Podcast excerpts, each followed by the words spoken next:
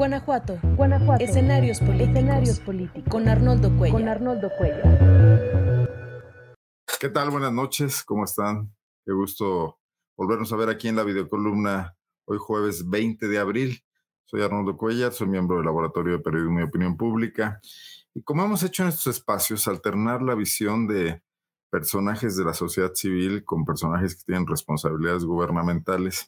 Hoy hemos invitado a dos activistas hablar del tema de la transparencia, el tema de la transparencia que está hoy en jaque de alguna manera con ciertas decisiones a nivel del gobierno federal eh, en torno al nombramiento de los comisionados del INAI, que involucran, pues, desde luego al Poder Legislativo, pero también al titular del Ejecutivo, al presidente Andrés Manuel López Obrador, que ha desatado duras polémicas en estos días en su mañanera, hablando de si sirve o no sirve eh, el, el, Instituto Nacional de Acceso a la Información Pública.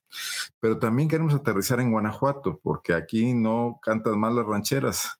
Eh, también en Guanajuato hay eh, incumplimientos de la autoridad y en este caso muy concretamente del Poder Ejecutivo, también del Legislativo, que no ha culminado el Ejecutivo porque el Instituto de Acceso a la Información Pública de Guanajuato, el IACIP, también está incompleto, también le falta un comisionado, no, no llega al extremo de la crisis que se está viviendo a nivel nacional porque como son tres, pues dos hacen quórum, pero no ha logrado tampoco constituir un consejo que le mandata la ley. Y para hablar de esos temas, y más allá de eso, del funcionamiento de la transparencia, de cómo hasta ahora ha servido, dónde se ha detenido, qué limitaciones tiene, pero también qué aportes ha hecho, están con nosotros Fernando Revilla, a quien me da mucho gusto saludar, hace rato que no platicábamos. Él es eh, integrante del Observatorio Estatal Ciudadano de Guanajuato, una ONG eh, centrada en temas de transparencia y anticorrupción, pero también es, eh, fue integrante y presidente del Comité de Participación Ciudadana de ese sistema estatal anticorrupción que no acabamos de verle todavía un funcionamiento muy productivo. Fernando, gracias por estar por acá. Buenas noches. Con gusto, mi estimado Arnoldo, me da gusto saludarte. Sí, ya tenemos rato que no nos eh, sentamos en estas pantallas a conversar. Me da muchísimo gusto regresar.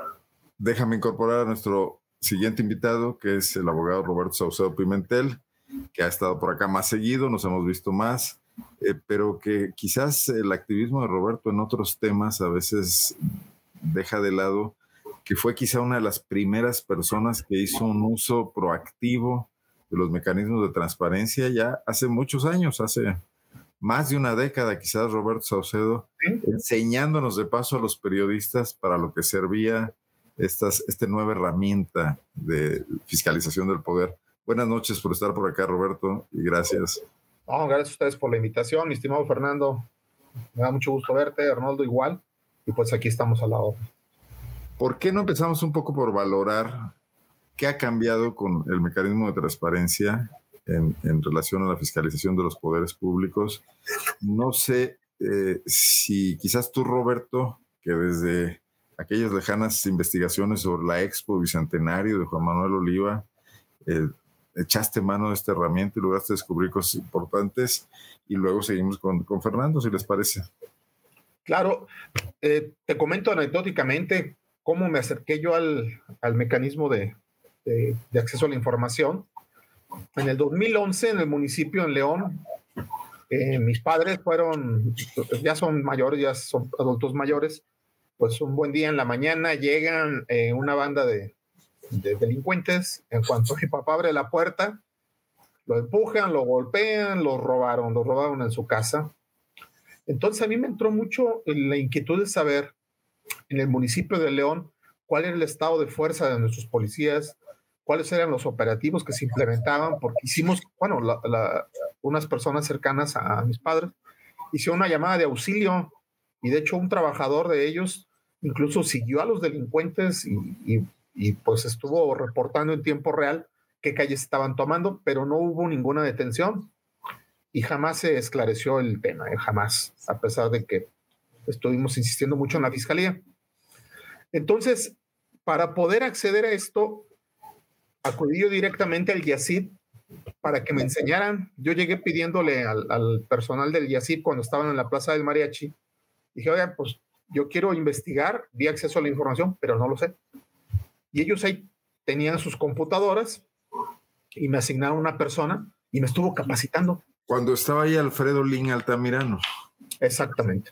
sí, estamos hablando en 2011. iniciaba. Sí, 2011. Y, y, bueno, así fue como, como inicié. La verdad me enamoré de esta herramienta porque empecé a sacar mucha información. Eh, lo, pues, lo, logré saber, por ejemplo, que, que, nos hacen falta muchos policías. Eh, también que, eh, bueno, en materia de seguridad se protege mucho la información, pero de lo poco que pude obtener, pues sí se, se percibía que, bueno, nuestros cuerpos policíacos ya desde aquel entonces estaban eh, en, un, en, una situación de crisis. No, no había suficientes elementos, se dividían en turnos, hablamos de muchos policías a lo mejor, pero ya divididos en turnos son muy poquitos para cuidar a la ciudadanía. Y cuando se tiene una llamada de emergencia, cuánto tiempo tardaban, etcétera. Y a partir de ahí empecé. ¿Le sirvió para un asunto práctico, para un tema de una inquietud por un incidente de tipo personal que es este lamentable robo a tus padres? Me sirvió para demandar al municipio. Fíjate que, bueno, yo demandé responsabilidad patrimonial responsabilidad patrimonial del Estado, precisamente argumentando que uno de, los, de las funciones básicas de cualquier gobierno es dotar de seguridad pública a sus ciudadanos. Entonces, eh, pues me tardé varios meses, lo eslaboné todo para acreditar que el municipio había fallado y que en consecuencia tenía que indemnizar al, ciudadano. El, el, procedimiento se fue en el Tribunal de Justicia Administrativa, en aquel entonces era el contencioso, Finalmente se resolvió a base de peritajes. Ofrecimos el municipio y tu servidor peritajes en criminología y, se, y también se designó un perito tercero. Entonces, mi perito sí determinó que había fallas en el sistema municipal. El perito del municipio y el perito tercero, que después me enteré que el perito tercero pues, es muy cercano al PAN, dictaminaron lo contrario y bueno, este procedimiento no prosperó en lo jurisdiccional pero sí me sirvió pues para... A ver, y en lo, que, en lo que nos toca esta noche analizar, ¿cómo respondían las instancias gubernamentales en ese momento, en los principios del sistema de transparencia, cuando hacías requerimientos? La burocracia no se sentía invadida, no había eh, también prepotencia para responder, no tenías que litigar las respuestas. ¿Cómo, ¿Cómo, te fue en ese sentido? Sí, fíjate que desde un principio, también en el propio YACID me enseñaron a impugnar. O sea, sí debo de reconocer que si tú vas en lo individual y les dices, a ver, yo quiero que me capaciten, a mí sí me capacitaron, con lo básico, con lo básico. Ya lo demás lo fui aprendiendo con, eh, pues con la práctica. Pero las respuestas, eh, las primeras respuestas que me estuvieron llegando, sí me daban la información que necesitaba. Más o menos a medio camino de esta investigación fue cuando hubo necesidad de impugnar y con el apoyo pues de esta capacitación express, pues empecé a impugnar y desde entonces no he parado. Y ha sido una herramienta que a mí en lo personal me, me, es muy útil, no solo para investigar a nuestros políticos, sino incluso para temas particulares, ¿no? Para temas ya de, de, del, del día a día de cualquier ciudadano, sí sirve. Nada más hay que involucrarse, hay que usarlo. Fernando, ¿tú cómo descubriste los mecanismos de transparencia? Fíjate que el, el, mecanismo como tal, en toda mi vida yo he sido este, auditor de, de, de, gobierno, ¿no? Entonces no había tenido que usar la herramienta, en primera porque eh, era parte de mi trabajo, solicitar información, siempre con la reserva de que esta información pues era utilizada exclusivamente en el marco del, del, proceso que yo llevaba a cabo. Cuando llego al sistema eh, estatal anticorrupción, se empieza a hablar de información a la cual no se puede acceder. Incluso hay un articulado por ahí este, de, de, la ley del sistema que dice que nosotros podremos tener acceso a toda información a través del secretario, ¿no? Pero me causaba mucha confusión porque dentro de todo el marco que nosotros teníamos que conocer de, de, como integrantes del sistema, pues estaba la ley de transparencia y la ley de transparencia eh, hacía eh, referencia en que tú podías acceder a toda información que no fuese reservada. Y, y, y, de alguna manera coincidía con este derecho que te daba la ley del sistema. Yo decía, no sé por qué se tiene que establecer en un, este, en un artículo especial para nosotros del sistema y, y en otro para todos los ciudadanos. Y decidimos empezar a hacernos de información para estudios, para para analizar otro, algunas temáticas a yo través de la plataforma. Yo te diría que más bien es un defecto de la ley que creó el sistema anticorrupción, ¿no? Más que otra cosa. Pues, ¿Cómo les va a dar menos derechos a unos comisionados que a los ciudadanos? Así es, así es. O sea, como si nosotros tuviésemos ciertas limitaciones al, a la información. Entonces yo lo propuse al interior del CPC, la información que tengamos que acceder, primero, para no correr el riesgo de compartir algo que no tenga la, la etiqueta de público, pues este, vayamos por los canales que van cualquier este, ciudadano. El tema es que nosotros nos tenemos que volver especialistas en, en, utilizar esa herramienta.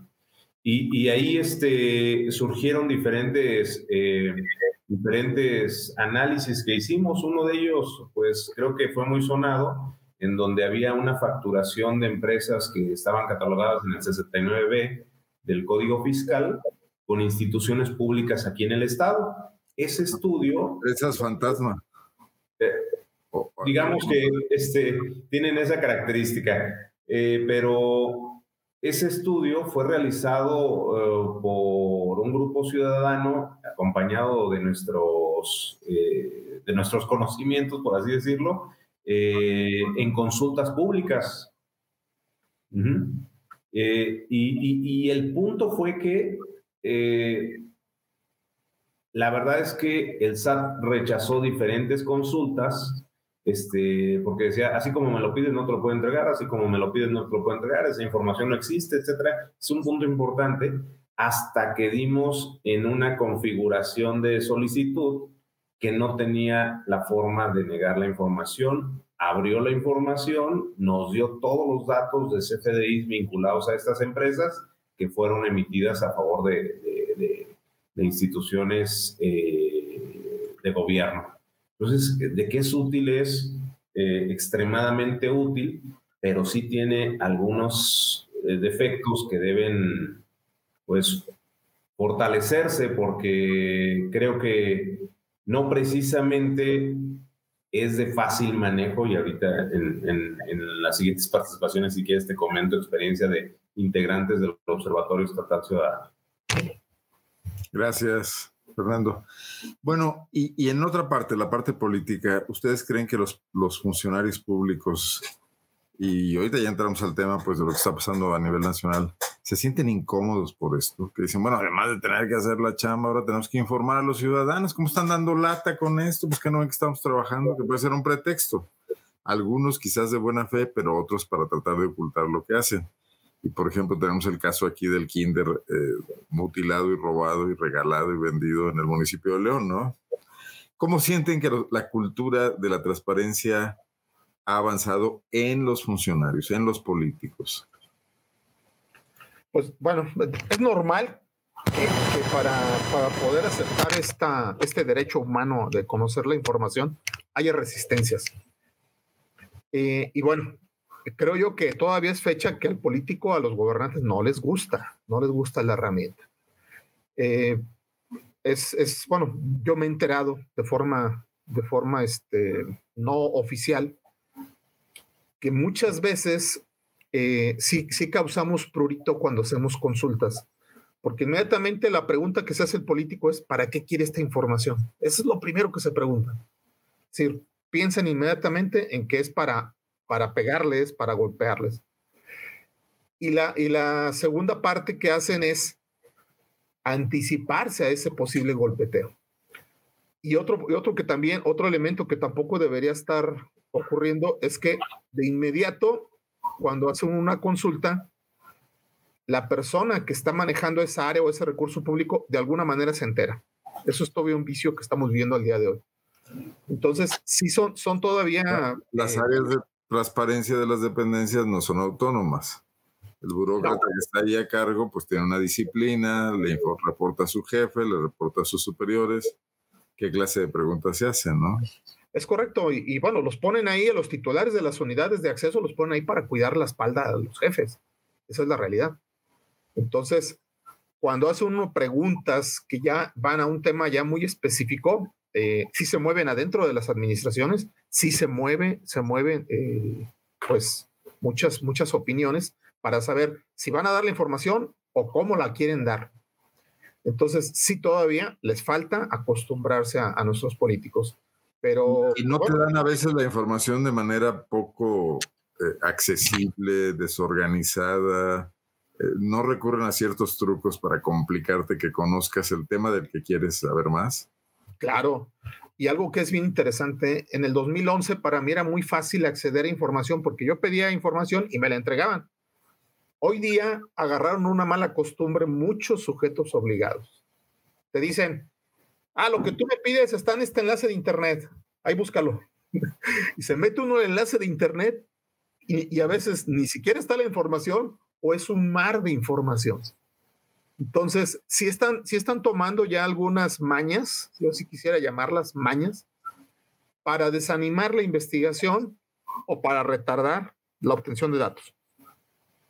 E incluso en Guanajuato Capital hace todavía tres meses me encontré con que el municipio, yo le pedí al municipio de Guanajuato Capital conocer cuánto estaba gastando en comunicación social la señora Samantha Smith, con, con claras aspiraciones a, a, ser alcaldesa. Y me respondieron de esa forma, me dijeron, ah, mira, en este enlace está el presupuesto, en este enlace están los contratos. Cuando me metí a los enlaces, sucede que los enlaces estaban rotos, no existía la información. Me fui al YASIP y el YASIP hizo lo mismo, se metió a esos enlaces y, y, resolvió que, que, el sujeto obligado había incumplido con sus obligaciones. Y, y ese fue un argumento. Tus enlaces no nos llevan a ningún lado. Cuando le piden completar la información, el sujeto obligado, es decir, el municipio de Guanajuato, salió con una respuesta que dije, pues la verdad son muy ladinos, ¿no? Le dicen al YASIP, Ah, fíjate que el enlace estaba roto porque en ese momento estaba en mantenimiento el servidor, pero ya está lista la información, ¿eh? Después de tres meses. Ahora sí ya la tengo. Entonces, para mí, que es, bueno, es, Alejandro, Navarro. ¿Qué puedes esperar, Roberto? No, bueno, es un mago. Es un mago de las payasadas y es un mago de, eludir sus responsabilidades. ¿eh? Pero así, así actúan como él otros sujetos obligados. Entonces, sí, son vicios que han estado apareciendo, porque también nosotros como, como solicitantes del servicio hemos tomado mucha experiencia, pero ellos también.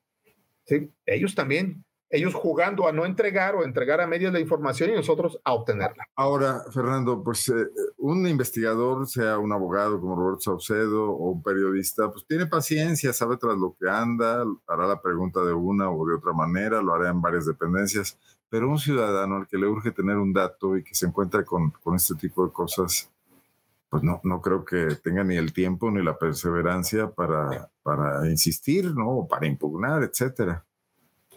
Mira, yo creo que el punto es que el tema de la transparencia relativamente es un tema muy reciente, que amaneció con un buen boom, en donde eh, las instituciones no supieron ni cómo controlar la información y como dice Roberto, era más fácil este, obtener la información. Poco a poco eh, las partes se van profesionalizando. Lamentablemente pareciera que nos estamos profesionalizando en no eh, respetar ese derecho. ¿sí? Y, empezamos a tomar prácticas, empezamos a, establecer procesos que complican el acceso a la información más allá de, de facilitárselo a cualquier ser humano. ¿no? Y esto de lo que tú hablas es que eh, hoy en día, precisamente de los, de, los asuntos que se trata en el observatorio, es que es complejo para cualquier persona dar seguimiento a una negativa a la información. Si bien es sencillo solicitar cualquier tema, cuando se responde de manera técnica por parte de la entidad o por parte de este, eh, de algún dictamen del propio eh, órgano garante, ahí ya veo difícil que un ciudadano que no esté involucrado con estos temas continúe el proceso, porque incluso entender las dictaminaciones o los, eh, las resoluciones del, del INAI o del YACIP en el caso de Guanajuato resulta un poco complejo. ¿sí? Mm, ahora, para una persona que no tiene el tiempo, esas, eh, la lectura de seis, siete páginas, pues no precisamente este, abonan a la transparencia. Y van desanimando a las personas a la consulta.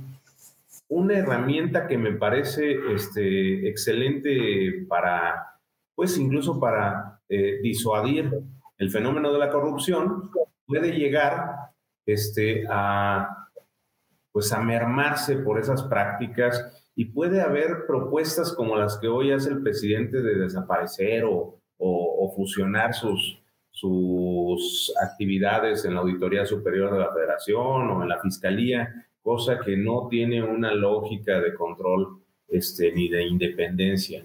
¿sí? O, sea, de una, de una segregación de funciones que sí requiere un órgano garante como, como lo es el INAI o como podría ser cualquiera de los eh, órganos estatales. Entonces, complicar los procesos, hacerlos difíciles para personas eh, sin la preparación suficiente, es una de las formas con las cuales podemos acabar con estos institutos. Creo que ahí deben ponerse las pilas las personas que estén liderando estas organizaciones, ¿no? Estos organismos. Bueno, perdón, pero aquí nos están pasando un dato no tengo yo certeza de él, pero Beatriz Hernández dice que se está votando una reforma a la ley minera en la Cámara Federal y alerta sobre varios riesgos. Dejo aquí la información y quienes quieran informarse más o pueden, pueden hacerlo. Bueno, el buen Roberto, vamos a esperar a que resuelva su emergencia. Este, oye, ¿y cómo ves la situación que se está viviendo a nivel nacional en este momento? Con, con esta decisión del presidente de vetar la designación de, de dos comisionados, ¿no? Sí, de tres. De tres comisionados y con ello romper el quórum y dejar eh, de momento pues en una parálisis institucional al INAI que ha traído un gran debate y que ha sacado a relucir eh, pues esta opinión del presidente de que no debería haber un INAI, que todos tendrían que ser transparentes, cosa que en realidad no pasa y que podría haber otras dependencias públicas existentes que asuman su función. ¿Cómo ves esto, eh, Fernando? Fíjate que yo voy totalmente en contra de esa lógica. O sea, no puede ser que un organismo que está eh, creado con el objetivo de, garantizar un derecho, eh, si llega a tener alguna falla, que las tiene y que tiene fallas importantes y que yo he este, vivido ese tipo de, deficiencias, la solución sea la desaparición. No, no, no creo que esa sea una lógica aceptable. Creo que se deben abordar las deficiencias de estos organismos y más bien darle seguimiento a que se resuelvan en realidad. ¿Por qué? Porque precisamente eh, se crearon por tratar de independizar, darle autonomía a esa garantía. Si se la trasladas nuevamente a los organismos este, eh, ejecutores u operadores, pues definitivamente lo que va a suceder es que se va a disminuir el nivel de, transparencia, eso lo percibo en una lógica muy, muy básica, ¿no? Pero adicionalmente creo que más allá de fortalecer la transparencia con estos discursos, solamente la estamos polemizando sin eh, adentrarnos en el fondo de, las causas que, están mermando la transparencia en todo el país, porque eh, hoy en día ya pasamos a consultar datos de interés sensibles en algunas situaciones del gobierno. Y ahí es en donde van a fallar los procesos y los vemos en, nuestro entorno. Tú decías, el tema del, este, el tema de, del kinder, ¿Cuánto tiempo nos costó? ¿Cuánto tiempo nos costó allegarnos de documentación que permitiera conocer de qué manera se realizó el proceso de la venta del terreno? ¿Cuánto tiempo se llevó eh, conocer el tema de las mochilas con plomo que se compraron aquí en Guanajuato? Conocer los indicadores de estas inversiones que se realizan por el por el gobierno, no es tan sencillo. Yo le he preguntado una y otra vez y me dicen que, que no lo hay, que, que no saben qué etcétera, ¿no? Entonces, eh, creo que la solución no precisamente es, de, es desaparecer el único organismo que podría ayudarnos a garantizar el acceso a ese tipo de cuestionamientos o a ese tipo de solicitudes, lo veo aberrante en cuanto a la lógica de una persona eh, que liderea la máxima autoridad, por lo menos de la parte ejecutora aquí en el país, ¿no? Roberto, esta misma pregunta, ¿cómo estás viendo este debate a nivel nacional? El momento actual del tema de la transparencia, esta confrontación. Bueno, escuché por ahí las, las mañaneras donde el presidente dice literalmente, no sirven para nada, no sirven para nada. y no, bueno, definitivamente no, es todavía el instituto óptimo al que esperamos eh, llegar, eh, todavía no pero eliminarlo o dejarlo morir, precisamente, creo que esa es en este momento la, la, la, intentona, perdón, de no nombrar a los elementos que les faltan, es decir, no dar el presupuesto adecuado, eso nos va a hacer retroceder. Sí, es cierto, el mecanismo, digo, el, Instituto Nacional, el INAI y el local, que es el IACIP, todavía les falta mucho por avanzar, pero es peor, estaríamos en una situación peor si no los tuviéramos. Entonces, en ese sentido, yo creo que sí es un error apostarle a que, a que no funcionen, porque nos ha llevado muchos años eh, comenzar a crear esta cultura y, definitivamente funciona, funciona, pero hay que fortalecerla en lugar de, debilitarla. Esa es mi, mi opinión. Parece que el presidente ya en el poder no le gustan muchas cosas que cuando era oposición sí ponderaba positivamente. Pero tenemos el caso de que los panistas del país pues están montados en esta ola criticando fuertemente al presidente de la República y creo que hacen bien, pero no hacen lo propio ahí donde ellos tienen el poder. Y en Guanajuato tenemos un YACIB debilitado hace muchos años porque solo tiene dos de tres eh, comisionados. Sí, es el nombre comisionado, ¿verdad? Sí. Y, este consejo que nunca han formado, un, un consejo rector o ciudadano. Fernando, tenías muy claro eso, ¿no? Sí, es un consejo, digamos, que le da cabida a la participación ciudadana para que los funcionarios, porque hay que decir que los consejeros del INAI o del YACIP, en, en, una naturaleza muy este, escueta de, de, de análisis de ser funcionario o ciudadano, son funcionarios. Entonces, el que haya ciudadanos vigilando que ellos realicen las actividades por las cuales están recibiendo este, alguna remuneración, por las cuales se les designó, se les eh, encomendó una función que protege un derecho, etcétera, pues es elemental, porque es una balanza, es un contrapeso este, en la función que desempeñan. En, el, en este punto creo que no tenerlo es eh, abrir una puerta a la discrecionalidad de las decisiones de estos consejos o del propio consejo del INAI. Es decir, da la posibilidad de que se capture a este organismo. ¿sí? Que, ¿Cómo se niega una información? Pues, resolviendo que es este, reservada. Metes una impugnación y pides que, que se revise si, si tiene la naturaleza de reserva o no correctamente asignada y estos consejos son los que lo van a determinar. Bueno, existe el riesgo de que en un tema muy, muy sensible, pues se capture ese organismo y se le indique que eh, apoye la reserva que generó el, el, organismo gubernamental.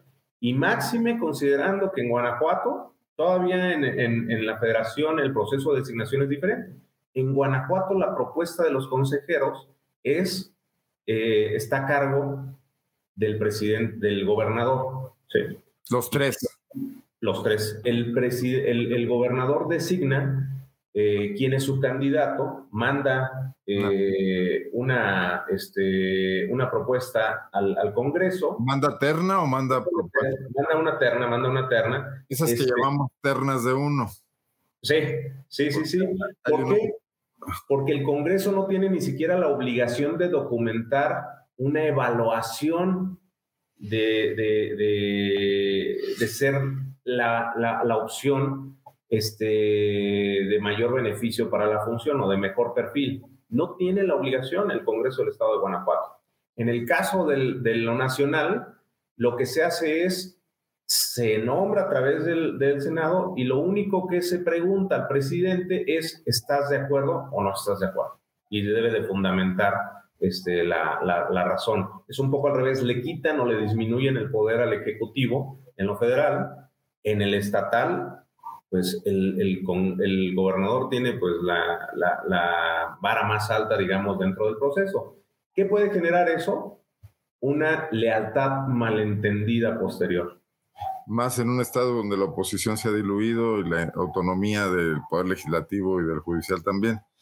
Pregunta el Águila Negra que de qué estamos hablando, que llegó tarde, bueno, de transparencia, de los organismos garantes de la transparencia, de cómo han estado afectados por decisiones políticas actualmente a nivel federal y desde hace tiempo en Guanajuato.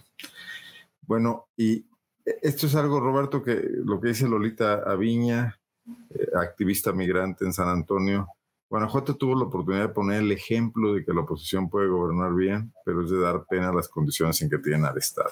O sea, si les importara la transparencia, tendrían que resolver que aquí fuera un organismo de primera y entonces, por contraste, mostrarle al gobierno federal o a la 4T cómo se hacen bien las cosas. Igual en Procuración de Justicia, igual en, no sé, derechos humanos. Muchas otras áreas de derecho. Pero parece que no. Lo que se critica allá, aquí se hace creo que incluso de peor manera. ¿Qué opinas, Roberto? Bueno, sí, efectivamente sí tenemos un doble discurso, ¿no? y no solo en este tema, eh, observamos cuando se, se genera un debate, por ejemplo, en el tema de inseguridad, los panistas critican el modelo federal, pero no hacen lo propio con el donde ellos gobiernan, que es el gobierno de Guanajuato, por ejemplo. Y en el tema de transparencia estamos igual. Aquí sí, efectivamente, ¿qué nos hace falta? que en la designación de los, de los eh, consejeros o de los, de los integrantes pues, de este organismo se abra a la sociedad civil. Si el gobernador sigue teniendo la vara alta en poder proponer a quien él considera de confianza, pues no estamos hablando de una democratización del, instituto. Entonces, aquí difícilmente vamos a ver, eh, por ejemplo, a Fernando, yo no lo veo como candidato. Eh, tu servidor tampoco vamos a ser nunca candidatos porque no somos, no somos eh, eh, proclives, pues, a proteger ninguna, ninguna espalda de, los gobernantes. ¿A quién están eligiendo? Se están eligiendo a personas que son disciplinadas con el poder. Y efectivamente pasa lo que está diciendo Fernando, ¿no? Hay una sumisión. A pesar de que es un organismo autónomo, pues en su diseño institucional la integración se da con personajes que están domesticados por el poder. Bueno, pero ya ni siquiera las formas, Roberto, porque ¿por qué dejar en dos un organismo que debe tener tres personas y que yo me imagino que está creciendo el trabajo que tienen que abordar, ¿no? Sí, sí, sí, definitivamente. Pues es una, realmente sí es una incógnita el saber por qué están también aquí a nivel local eh, postergando la integración plena de este instituto. Pero bueno, como tú lo comentaste, son dos y funcionan. Con tres, con tres vas enfocado al, al, funcionamiento, Arnoldo Roberto, no sé qué pienses. Con tres estás pensando en el funcionamiento de un comité, ¿están de acuerdo? Porque hay una diversidad de opinión. Sí. Pero si en realidad tú ves que ese comité se va a alinear a lo que tú este, señales, pues invertirle en dos o invertirle en tres. Da lo mismo. Da lo mismo, es un sueldo menos. ¿Sí? Este, bueno, esa es la lógica de AMLO, precisamente. Exactamente, o sea, pero debemos pensar. Porque entonces, ¿para qué hacemos leyes que se discuten en el Congreso, las aprueban todos los partidos políticos, las debaten, ganan una mayoría o hay unanimidad? Y luego resulta que el Ejecutivo las aplica como quiere y cuando quiere, ¿no? Debemos cambiar el mecanismo de la, de, la designación de personas. Porque si pensamos, oye, desígnalo de la misma manera que se han designado, pues vamos a tener tres resultados muy, muy, muy este, similares. Creo que el, el, el tema está en cambiar el proceso.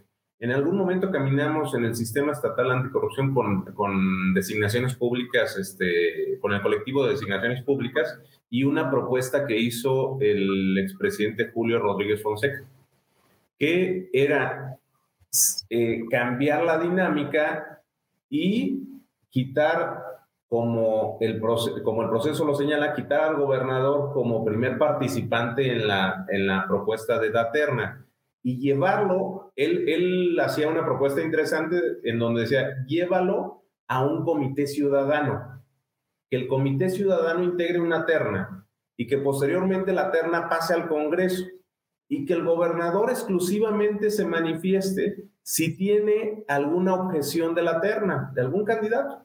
Creo que eso daría mucho mayor pluralidad en el proceso. Y entonces podría pensar que ahora sí la independencia de la persona que va a llegar ahí, pues es mucho más amplia que, que, la que hoy se tiene porque piensa que una sola persona lo propuso y por, por esa acción de propuesta, pues él está en una silla en el consejo, ¿no?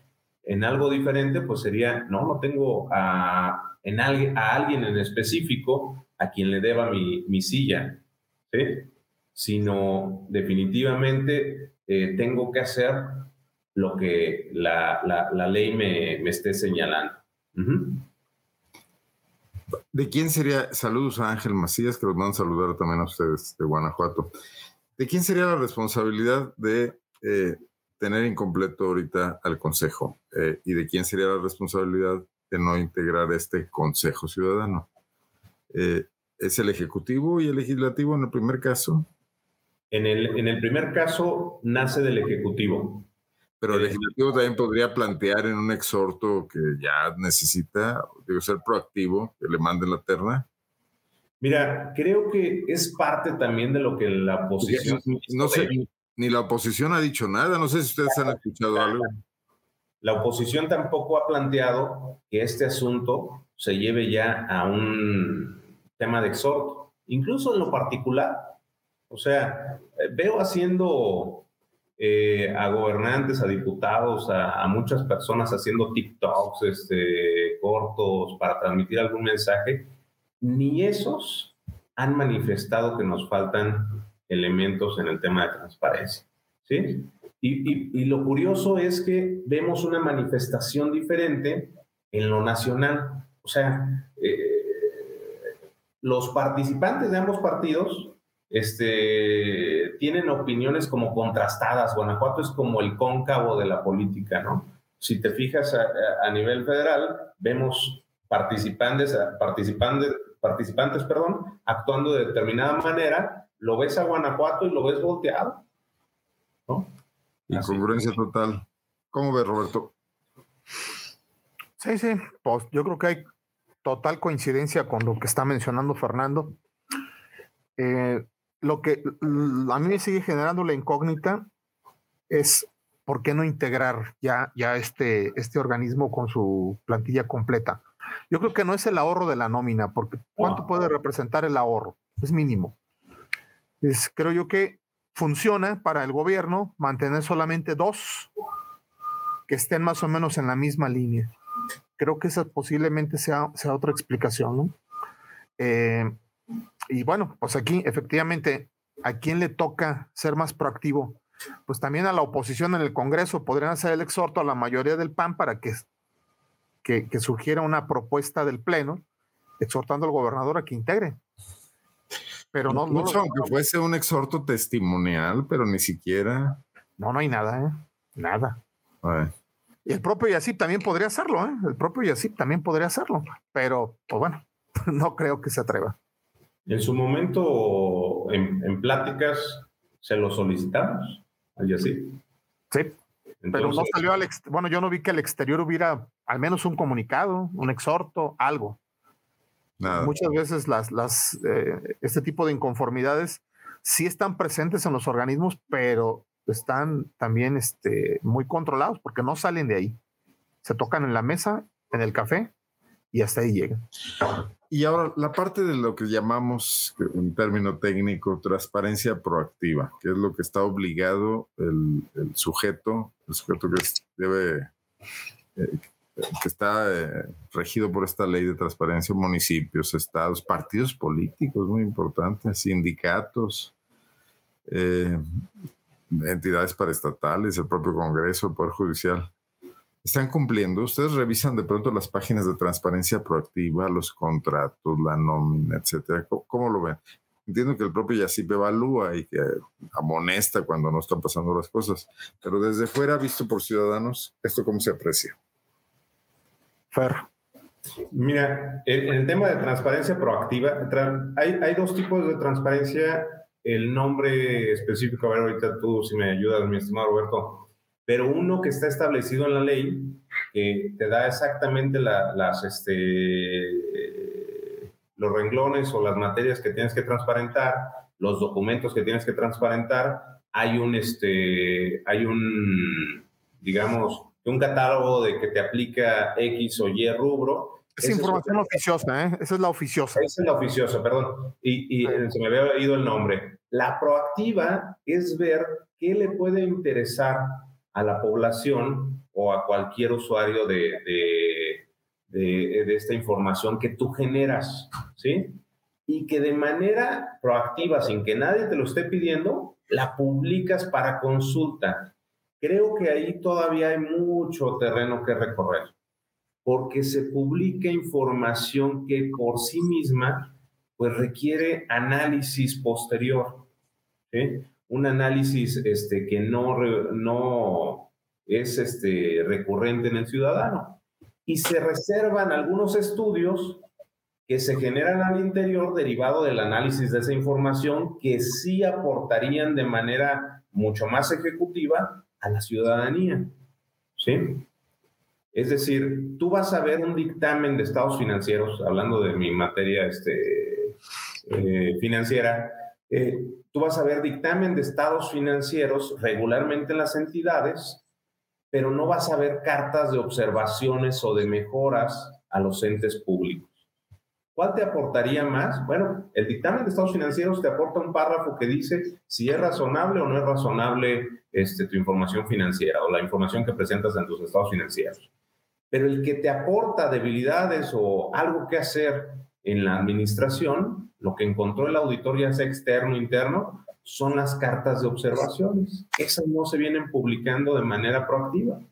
¿sí? ¿Tú has solicitado alguna vez una carta de esas? Sí, sí, sí, sí. ¿Y te las han entregado? Eh, algunos organismos sí las entregan sin mayor, este, sin mayor problema y otros eh, señalan que esa es información reservada. Y han encontrado un recoveco por ahí este, que yo no considero que es válido, porque eh, ya se ha analizado por diferentes instancias en donde dice, esta situación que me estás pidiendo contiene asuntos que se están investigando por el órgano interno de control.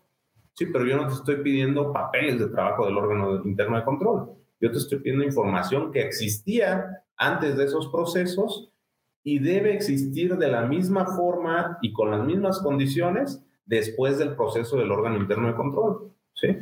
Entonces, eso es lo que han eh, justificado algunos. Sin embargo, yo creo que el 80% eh, de, las, eh, de las entidades sí me lo ha entregado. por ahí se trabajó en un sitio que el observatorio generó para empezar a poner esta información que se obtenía y que consideramos debe conocerse por, por algunas, este, bueno, más bien por todas las personas ¿Qué, dirección tiene este sitio? Híjole, este, te lo paso por chat y por ahí ayúdame a publicarlo después en tu, en tu página, porque tiene nombre de Wix. ¿Sí? aquí lo ponemos ahorita en el chat. Ahorita te lo. Oigan, y el gran tema de la seguridad pública, donde constantemente, bueno, ahora a nivel nacional, el ejército, eh, si no es por los Guacamaya Leaks, muy pocas cosas se sabrían, que es una filtración. Y aquí en Guanajuato los contratos de seguridad pública, los drones que anuncia el gobernador en sus informes, los contratos de los helicópteros que eh, son, son externos, son un servicio externo a la Secretaría de Seguridad, los contratos de las compras que hace la Fiscalía de Justicia, una serie de cosas, pues es materia absolutamente opaca, ¿no? Sí, hay un, aquí hay un abuso de, de esta reserva que está en las leyes de transparencia tanto la nacional como la, local.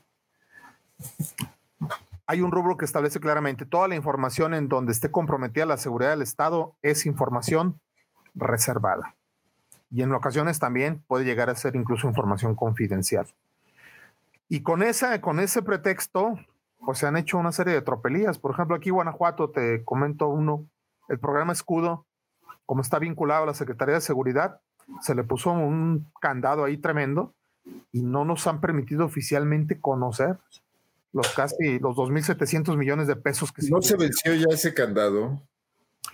Mm, no, lo, bueno, no se conoce a detalle, por ejemplo, si tú preguntas, quiero saber dónde están los arcos, los arcos detectores, todos, no te lo van a decir. ¿Cuántas personas trabajan en, operar el sistema? Por ejemplo, te, pongo un caso, dos casos te pongo. Los municipios están comprando muchos vehículos blindados. El Estado está también adquiriendo vehículos blindados para los funcionarios. Saber cuánto se gastan, a quién se le compran, pues digo, si no hay ahí sobreprecio, etcétera, es imposible, porque aducen tema de seguridad, ¿no? Sí, es un pretexto. Eso está ocurriendo a nivel federal. ¿Qué hizo, el, ¿Qué hizo el presidente o intentó hacer? Pues sus grandes obras también las, las, y si ustedes recuerdan, también les puso la etiqueta que eran obras de, de interés nacional protegidas por las, o sea, también vinculadas a la seguridad del Estado. El Tres Maya, la refinería. Y con eso, la, idea es, no me cuestiones cuánto estoy gastando, a quién le estoy comprando, si son asignaciones directas, y no me preguntes nada porque esto está protegido por las leyes de transparencia. Entonces, sí hay un abuso en esta figura, ¿eh? definitivamente. Aquí el tema también es que cuando hemos impugnado, pues no ha habido avances tampoco en los tribunales. únicamente seguridad, en automático, todo está cerrado. Y en esa parte, pues sí nos falta avanzar, definitivamente. Mira, no sé si coincide Roberto, pero a lo mejor falta que generemos más espacios de diálogo por la transparencia con las autoridades. Te voy a decir porque también algunas justificaciones son válidas. Este tema, por ejemplo, del tren Maya. Eh, ¿Qué haría una persona que, estaría, que estuviese especulando con el valor de terrenos? Tener por dónde va a pasar. Exactamente, tener conocimiento. O lo que normalmente hacen los políticos, se compran los terrenos donde va a pasar una carretera o una vía.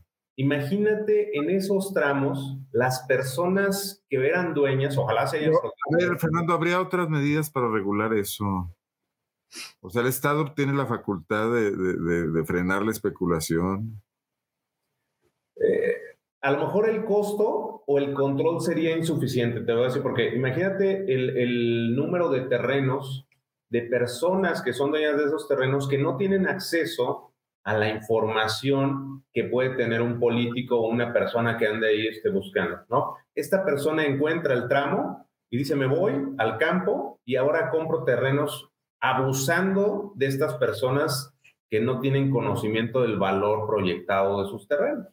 Entonces se los compro a 7 pesos y volteo con el gobierno y ahora se los vendo yo a mil pesos.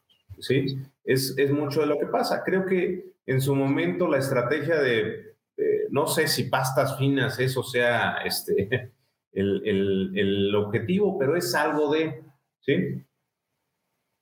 Sin embargo, eso es lo que se trataría de resolver en estas mesas por la transparencia. Hay que buscar el cómo sí transparentar datos sin vulnerar otros intereses o sin vulnerar otros procesos. Siempre hay choque de derechos en algunas cosas, pero hay que resolverlo, ¿no? Exacto. A ver, les menciono un caso. La ley marca que el exgobernador o el exalcalde debe tener seguridad pública los siguientes tres años después de que deja su mandato. Muchas personas me han dicho que Miguel Márquez sigue teniendo seguridad del Estado, sigue teniendo elementos, escoltas y vehículos del gobierno del Estado. Si se pregunta eso, les van a decir que no puede contestarse por razones de seguridad. Y es algo que ya está eh, fuera de la norma, ya es un favor político. ¿no? Pues, a lo mejor la pregunta, si nosotros aprendemos la forma de la pregunta o diseñamos una pregunta este, adecuada, vamos a evadir ese tipo de reservas. Es decir, no estoy preguntando cuál es la ruta de las camionetas, estoy preguntando si tiene camionetas asignadas. Eso no vulnera en nada la seguridad. ¿sí? ¿Por qué? Porque incluso no estoy preguntando las características de las camionetas, si están blindadas, si tienen algún modelo, porque eso permitiría diseñar una estrategia de, no sé, ataque, estoy este, eh, divagando, ¿no? El chiste es separar lo que en realidad vulnera un derecho y desmenuzar qué es lo que sí podemos conocer, porque hasta este momento la balanza se carga a simplemente reservar. Incluso hay este, información que es, es este, ilógica en cuanto a la reserva, de acuerdo al fundamento que se estaba diciendo, ¿no? Este, no sé, de seguridad pública, en algún momento pregunté sobre el tema de las mochilas.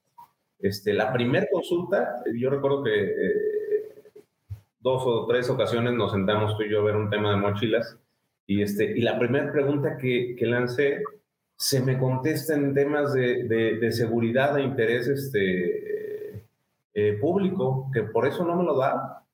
Mochilas que se regalaban los estudiantes, ¿no? Ajá, ajá. Nada más dime por qué esto. Ah, porque está vinculado a un programa de seguridad pública. Que no, la vinculación a un programa de seguridad pública no detona de manera inercial o de manera automática cuando un riesgo a la seguridad. Estoy hablando de mochilas que se regalaron a, estudiantes. ¿Qué, ¿Qué tema voy a generar con eso? Y después del proceso de impugnación se abrió la información. Entonces, creo que hay que trabajar de la mano con las autoridades.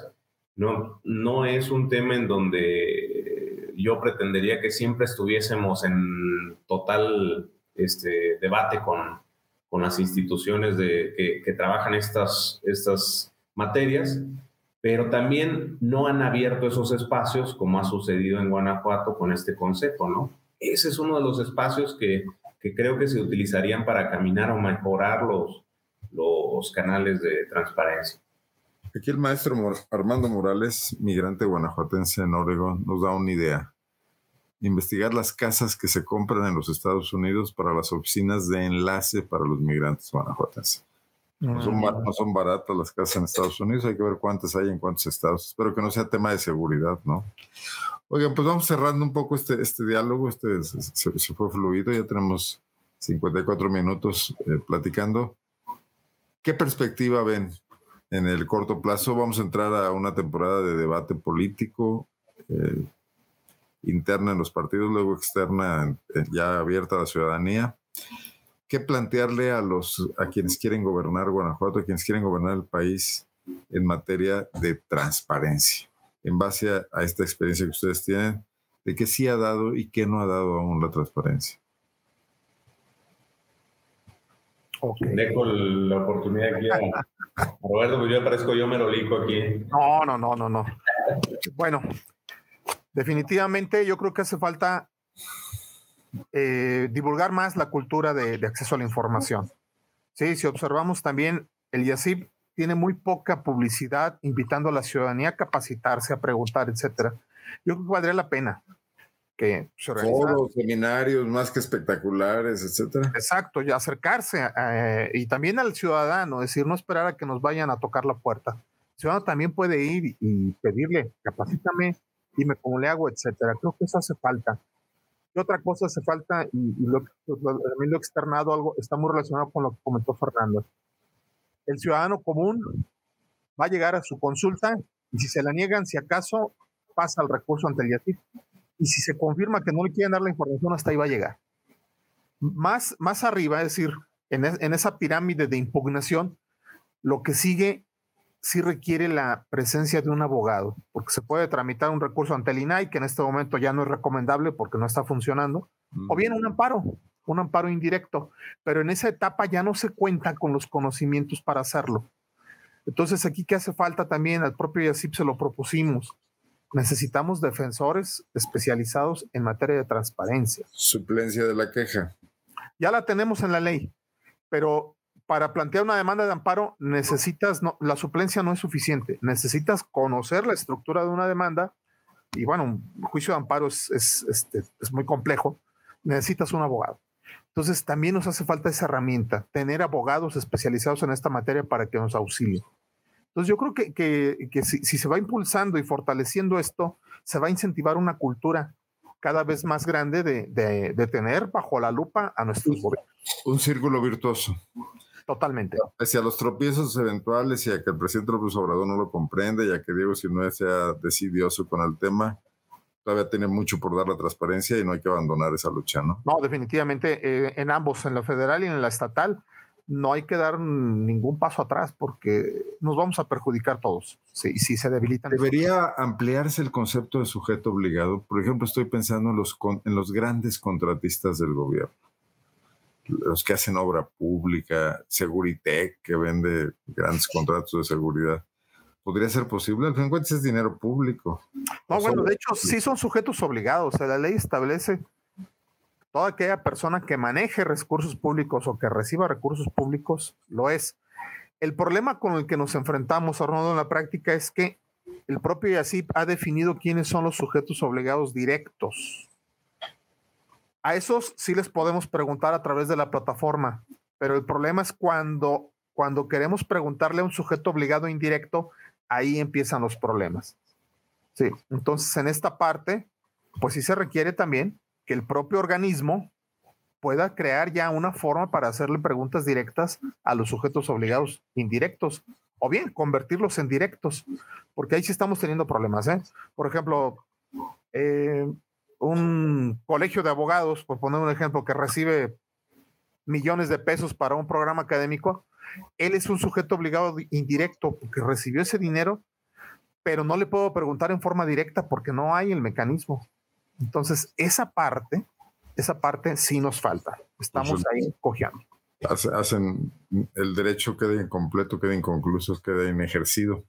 Los migrantes están muy bravos. ¿eh? Don Armando Morales dice, ¿Por qué se tiene que rentar oficinas para que el gobernador despache en el puerto interior? Rafael González dice, investigar el dinero que se utilizó para la remodelación. Bueno, hay que decirles que ellos mismos pueden investigar en un momento dado. Sí, desde Estados Unidos, ¿eh? desde Estados Unidos se pueden meter a la plataforma e investigar. Si, un día te contactan, Roberto, ¿les das una capacitación en línea? Claro que sí. Rafael González, también migrante, que está en California, los felicita. Dice, es muy bueno tener estas charlas con gente que sabe del tema para tener más conocimiento. Hacemos la capacitación. Tú, tú, este, tú dime, Roberto, fecha, hora y hacemos la capacitación con plataforma. Incluso, mira, podríamos hacer un, un tutorial en YouTube, por ejemplo. Creo que es más práctico. Nos juntamos, hacemos un pequeño tutorial, muy práctico, muy sencillo. Y, y creo que es mejor porque pues puede llegar a, más, a más personas interesadas, ¿no? Creo yo que sería una buena salida. Dice don Armando Morales, es muy importante saber quién paga el impuesto de propiedad anual por tener oficinas de enlace en los Estados Unidos. Además de comprar la casa, tienen que pagar impuestos. Supongo que la Secretaría del Migrante, que tiene escasísimo presupuesto, no lo hace. Voy a pasar en los chats de Facebook y de YouTube, que es donde se puede. Después lo haré en Twitter la dirección de la página que ya nos compartió eh, Fernando Revilla, donde hay publicaciones de investigaciones hechas por ustedes, ¿verdad? De auditorías. ¿Cómo se llama la página? La verdad es que la página es un repositorio, se volvió un repositorio en donde nos permitía colocar en línea este, los informes, pero no tiene un nombre, decía este, plataforma por la transparencia, algo así. Y cualquiera puede entrar y ver lo que está ahí.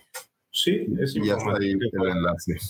Bueno, pues queda este compromiso de hacer ese tutorial en YouTube, pero igual compartan sus redes sociales por si alguien nos quiere contactar, Roberto, Fernando.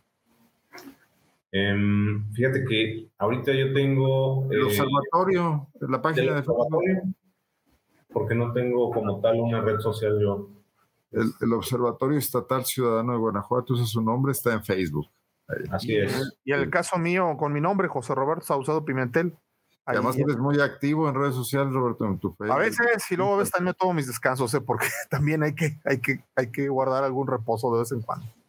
Yo les agradezco mucho, ya es jueves en la tarde, ya váyanse a descansar, jueves en la noche. Gracias por tener esta charla. Creo que era importante tocar el tema por todo lo que se está debatiendo a nivel nacional y porque aquí tampoco están las cosas muy bien como para echar las campanas a vuelo. Ya, ya hablaremos luego de otros temas. Fernando, un gusto verte, como siempre. Roberto también. Nos, vemos pronto, si les parece. Y a quienes nos vieron, agradecerles de siempre el seguimiento, quedarse aquí hasta el final, debatir, participar. Y a quienes lo van a ver esto más tarde en repetición, también mandarles un cordial saludo. Y nos vemos el próximo martes. Estamos ya eh, en, seguir con este tema de quienes quieren quienes aspiran a ser candidatos a gobernar Guanajuato tengan pocas o muchas posibilidades. Estamos tratando de contactarlos para ver cómo están viendo las cosas.